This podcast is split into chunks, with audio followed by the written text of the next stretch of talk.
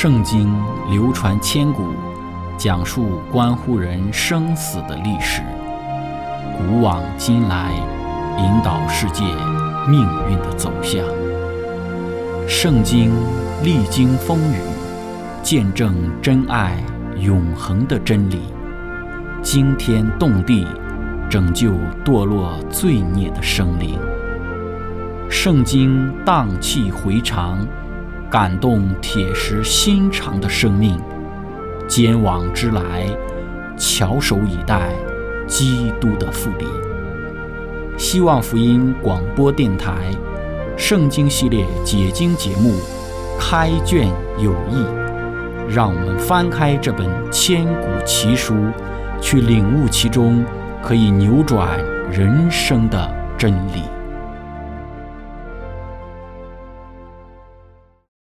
亲爱的听众朋友，平安！欢迎您收听《圣经解经》节目《开卷有益》，我是您的朋友志成。今天我们学习的圣经的经文是在《创世纪》的二十五章一到第六节。经上记着说，亚伯拉罕又娶了一妻，名叫基土拉。基土拉给他生了新兰、约山、米旦、米甸、伊施巴和舒亚。约山生了示巴和底旦。底旦的子孙是亚舒利族、利都氏族和利乌米族。米甸的儿子是以法、以弗、哈诺、亚比大和以勒大，这都是基土拉的子孙。亚伯拉罕将一切所有的都给了以撒。亚伯拉罕把财物分给他赎出的众子，趁着自己还在世的时候，打发他们离开他的儿子以撒，往东方去。亲爱的朋友。今天我们要一起学习的主题是亚伯拉罕纳妾。开始学习之前，我们一起聆听一首诗歌《盼主到来》。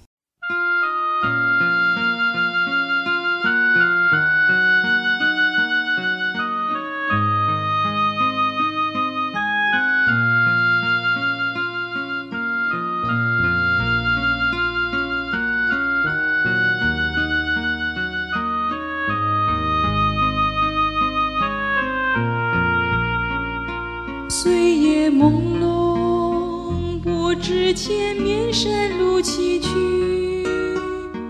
星夜朦胧，不知何处才有真理。灯光明亮的街头徘徊，眼前是一片迷惘。昨夜朦胧，到处都是深谷陷阱。相约朦胧。到处都是罪恶火亏，直到福音敲入了心门，心中迷雾随风飘散。主被钉十架上流宝血舍己身，是为了洗去你我的罪。主为我们而牺牲，灭罪恶，使我们得到永生的盼望。受压迫、被欺压、迷路、彷徨时候，就会想起主耶稣基督，盼主到来。我已将一切都献上，盼主到来。我已知道前面道路，主的光更是道路明亮。主爱永远围绕世人。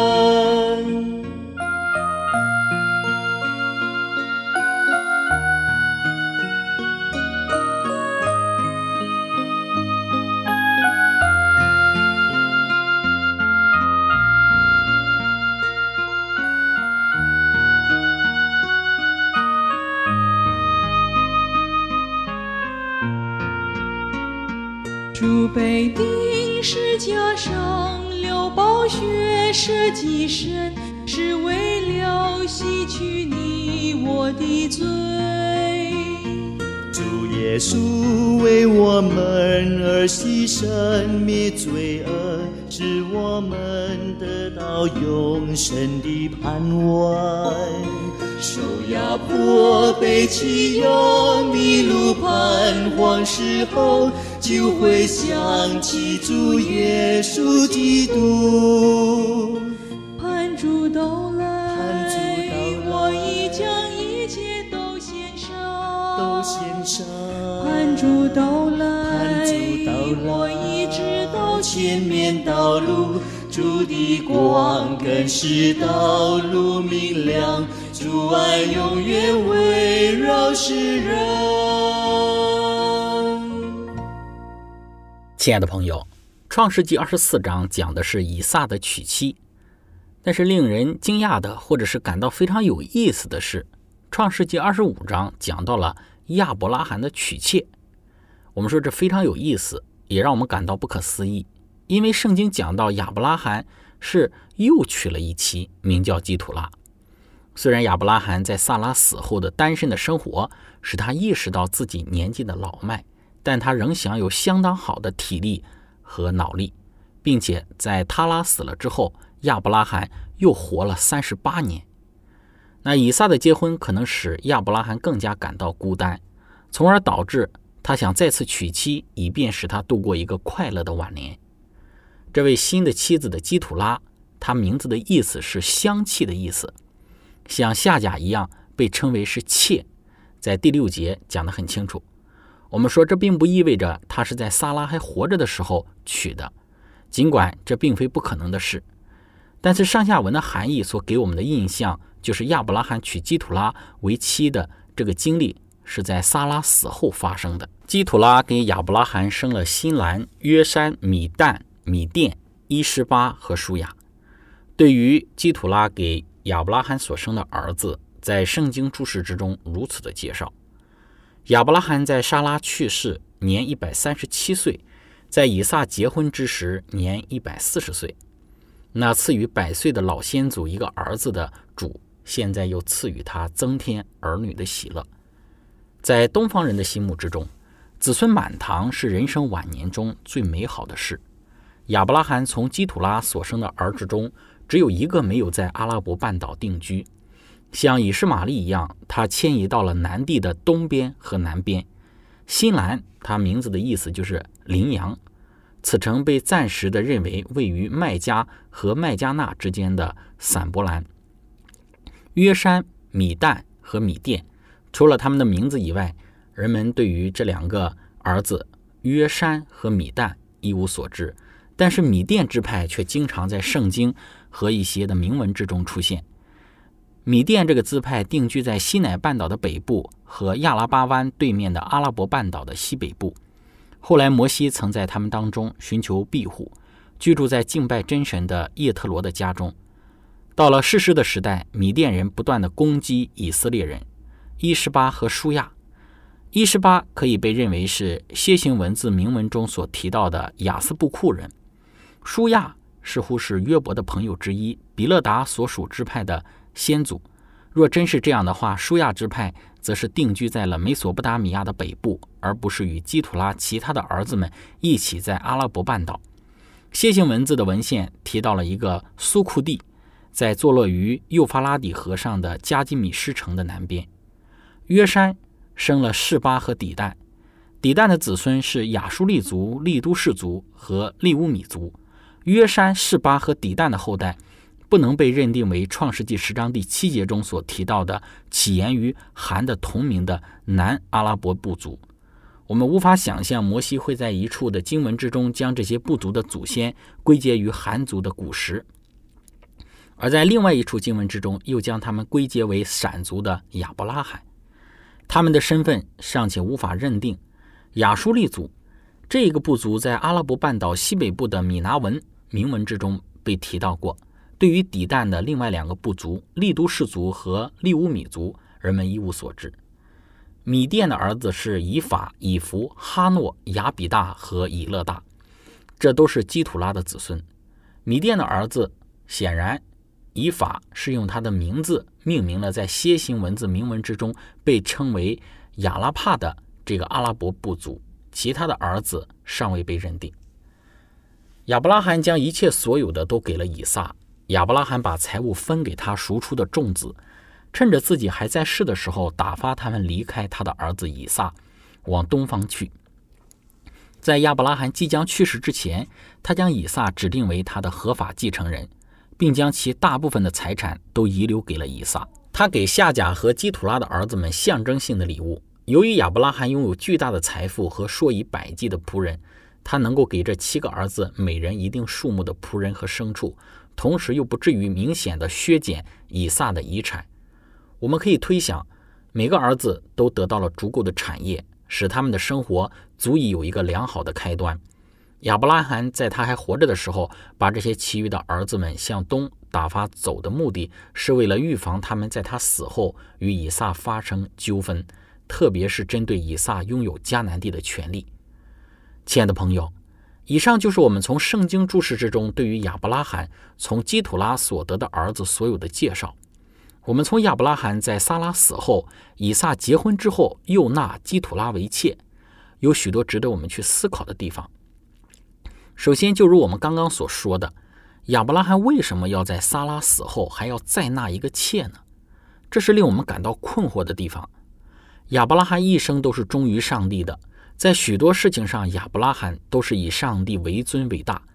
虽然偶有一些人性软弱的体现，但是亚伯拉罕终究还是信心之父。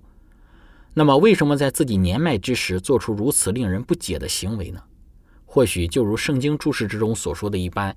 撒拉的去世，以撒的结婚，令亚伯拉罕觉得孤单了吧？这是非常有可能的。我们常说老伴儿，所谓的老伴儿，就是在人生年老之时与自己作伴之人。基土拉从她的名字上来看，应该是一个不错的女子，因为这个名字的意思是香气。或许她为人的品格，正如她名字所表达的一样，散发出香气，又如她名字所表现出的概念。这一种的香气吸引了年老的需要有一个老伴儿的亚伯拉罕吧，因此亚伯拉罕就纳了基土拉为妾。亚伯拉罕纳基土拉为妾这个行为的本身并没有违背上帝的诫命，也不可与之前纳夏甲为妾相提并论。因为自己的妻子去世了，亚伯拉罕与以撒的婚约也就解除了。正如我们在婚姻现场之时经常听到的一句话一样：除非死亡能够使得婚约解除。确实，撒拉的死解除了亚伯拉罕与其之间的婚约，亚伯拉罕就可以纳基土拉为妾了。而亚伯拉罕在撒拉死后又活了三十八年，也充分的显示出亚伯拉罕确实需要一个老伴儿。在基本信仰二十八条之中讲到，在圣经之中，这项使婚姻双方有密切关系的誓约或者应许，被称之为约。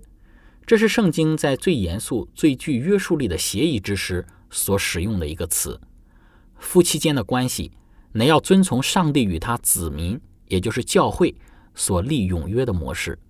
夫妻彼此之间的这一个许诺，必须有上帝永约那样的信实和持久性。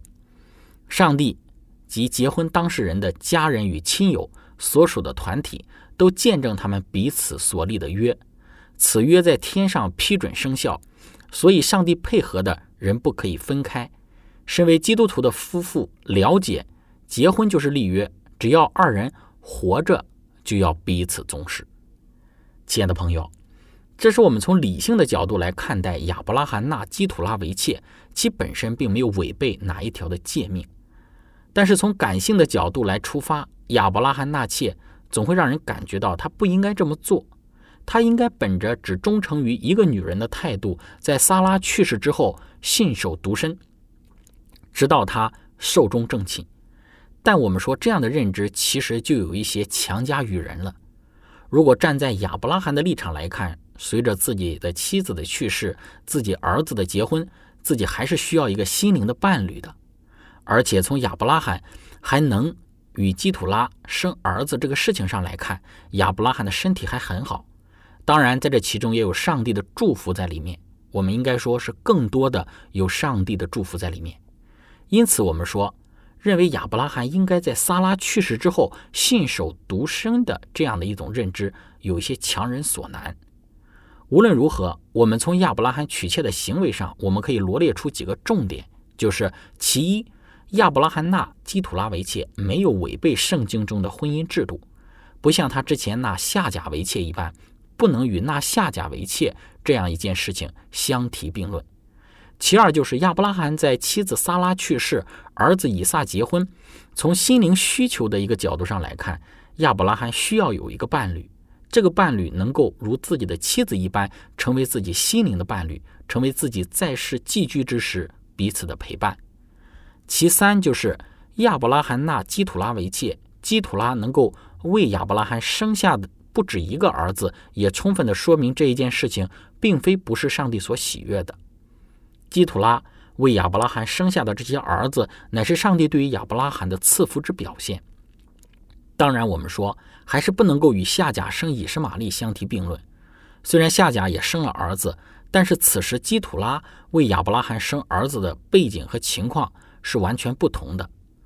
其次就是亚伯拉罕在纳夏甲为妾之时，并非没有为自己从上帝那里所得的应许之子以撒预先做安排，在亚伯拉罕还活着的时候，就为以撒的未来继承迦南地做好了充分的准备，以免从基土拉所生的儿子与以撒。争夺财产，也就是说，亚伯拉罕纳妾，并且为自己赎出的儿子都做好了充分的准备。亲爱的朋友，当我们从这四个方面来去看待亚伯拉罕纳妾这个行为的时候，我们有充分的理由来论述亚伯拉罕纳妾的合理性。我们不是在这里为亚伯拉罕纳妾的这种行为找出一些的理由来证明亚伯拉罕必须要这么做。但是，当我们将这些事实摆出来之后，我们要学习站在当事人的视角去看待问题。事实上，这一种看待问题的方式是我们需要去学习的。我们先来聆听一首诗歌，之后我们再来分享真爱。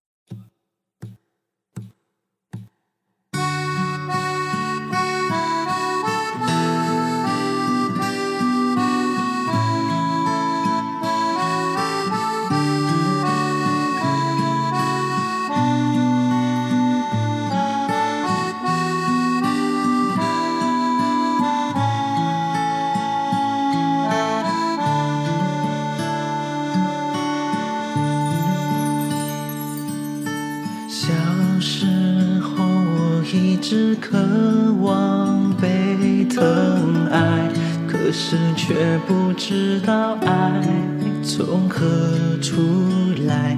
总以为找到避风的港湾就有平安，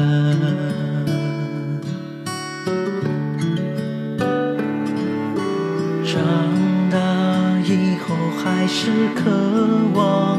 被疼爱，在人群中寻找所谓的爱，到头来还是被世界出卖。不能明白，是我太天真，将爱放在错的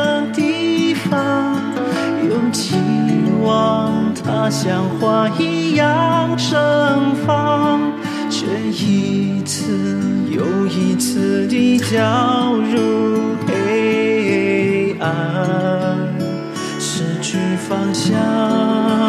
感谢主，你让我听到你爱的呼唤，又看到真爱就在世架上。生命丰盛，主爱中成长。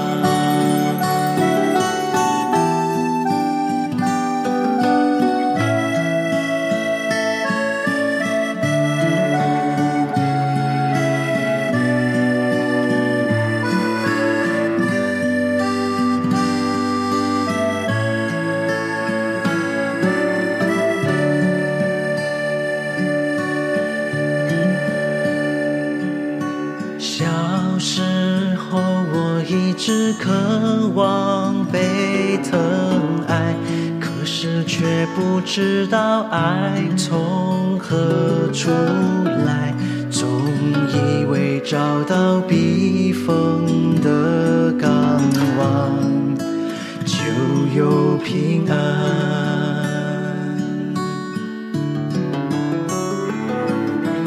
长大以后还是渴望被疼爱，在人群中寻找所谓的爱，到头来还是被世界出卖，不能明白。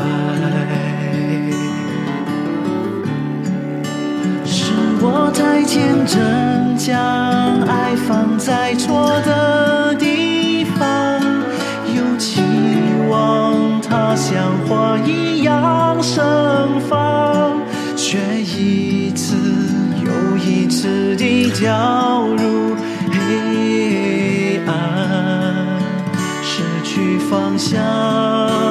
感谢主，你让我听到你爱的呼唤，又看到真爱就在石架上，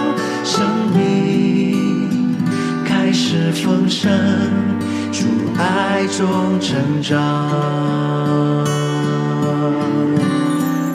是我太天真，将爱放在错的地方，又期望它像花一样盛放，却一次又一次地掉入黑想。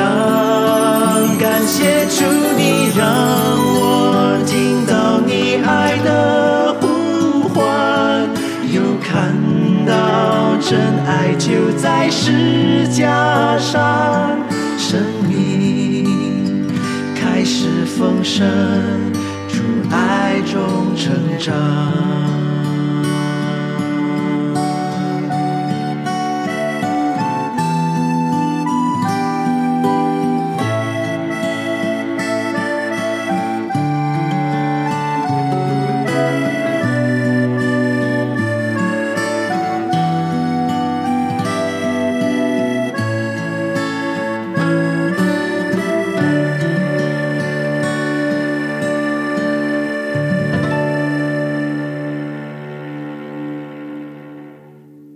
亲爱的朋友，以上我们讲到了亚伯拉罕从基土拉所生的几个儿子，以及他们所居住的疆界。同时，我们也讲到了为什么亚伯拉罕在自己的妻子撒拉死后，自己的儿子以撒结婚之后，他又纳了基土拉为妾。这背后其实有一些背景是我们需要去正视、需要去了解的。即便今天可能有人会觉得说亚伯拉罕纳妾这个行为有许多令人不解之处，甚至有人会觉得说亚伯拉罕在自己年迈之时还有纳妾这个举动有一些晚节不保的嫌疑。但是我们应当学习去用当事人的角度来去看待问题，因为今天的我们不是亚伯拉罕，我们也没有站在亚伯拉罕当时的处境之中。我们也不知道亚伯拉罕在当时纳妾到底是出于什么缘故，但是我们可以学习的是，尝试站在他的立场来去看待这一件事情。就如我们以上所讲到的，首先亚伯拉罕他并没有违背圣经中的婚姻观，然后在这个背景之下，纳妾与不纳妾都不会因为自己的这个决定成为违背上帝婚姻律法的人。再来就是做出纳妾的决定。或许能够使得自己孤单的人生因此多一个陪伴，这也是非常不错的一个决定。毕竟独居是不好的。当我们如此尝试站在亚伯拉罕当事人的视角去看待这个问题的时候，我们会看到，我们认识一些事情就会变得有温度了。亲爱的朋友，在我们的人生之中，有很多时候面对一些事情，我们比较习惯用我们主观的角度。去判断这些事情的是与非、对与错、正当与否。但是我们有没有学习站在当事人的立场去看待问题呢？当我们尝试站在当事人的立场上看待问题的时候，就会有更多的面相呈现出来，是我们之前所没有意识、所不知道，也没有看到与想到的。因此，我们要学习，不是当一个问题出现的时候，我们首先给予的是批判，以及主观的裁定或者对或者错。要收集更多的资料，要有当事人的态度，如此我们就不至于成为一个主观、眼光狭窄之人。另外，当我们从亚伯拉罕纳妾这一点上，我们更多的也能够看得到的是，人生真的需要有一个陪伴。很多时候，可能这个陪伴我们的是我们的结发的妻子，是我们缔结婚约的另一半。但是，除了我们所缔结婚姻的另外一半，我们的妻子或者是丈夫以外，这样子的一个陪伴，也可能是我们的弟兄姐妹、我们的朋友、我们要好的同事或者是邻舍。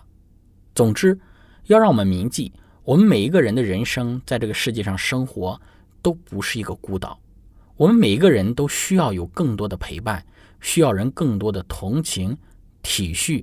更多人的扶持和帮助，让我们每一个弟兄姐妹、每一个基督徒、每一个我们在收听我们节目的朋友，都能够更多的在我们的人生之中去结交更多的朋友，去结交更多与我们人生之中带来鼓励、安慰、带来帮助、带来陪伴的知己。当然，在这一切的背后，我们更不应该忘记的是。耶稣基督，他作为我们生命的主，作为我们最好的朋友，他才是我们最好的一个陪伴。在我们的人生之中，有很多的时候，我们需要耶稣基督做我们随时的一个陪伴。无论是我们在年少之时，是我们逐渐步入中年，甚至逐渐进入老年的时刻，使我们始终能够牢牢的与主同行，因为主。他才是我们人生最重要的，不会丢弃我们，对于我们的爱不会改变的一个人生的伴侣。亲爱的朋友，今天我们的分享就到这里。最后，如果您想与我们有更多的关于圣经真理方面的互动，欢迎您写电子邮件给我们。我们的电邮地址是 z h i c h e n g at v o h c 点 c n。感谢您，愿上帝赐福您。我们下次节目再见。